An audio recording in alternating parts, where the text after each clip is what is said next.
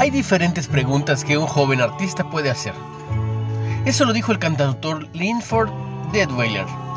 Una es, ¿qué debo hacer para ser famoso? Deadweiler advierte que esa meta abre la puerta a toda clase de fuerzas destructivas, tanto internas como externas.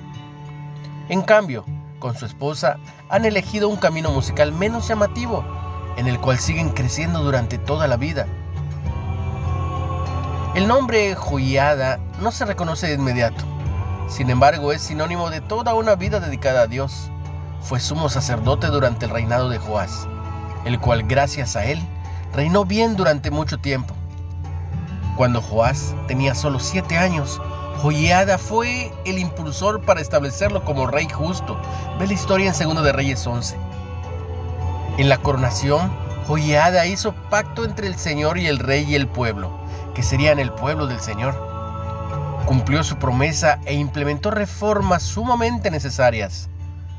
Y sacrificaban holocaustos continuamente en la casa de Jehová, eso todos los días de Joiada. Velo en Segunda de Crónicas.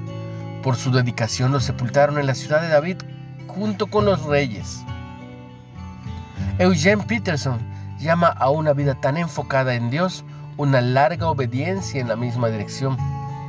Irónicamente, tal obediencia se destaca en un mundo que busca la fama, el poder y la satisfacción personal.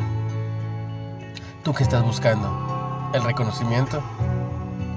Una reflexión de Tim Gustafson ¿Cómo describirías la dirección de tu vida en este momento? ¿O qué cambios le pedirías a Dios que te ayude a hacer?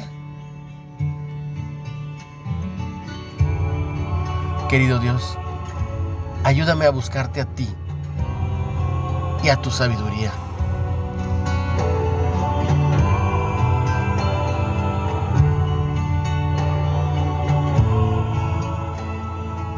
Comparte el mensaje y recibe mucha bendición. Como todos los días se lo pido al Padre, en el nombre de Jesús.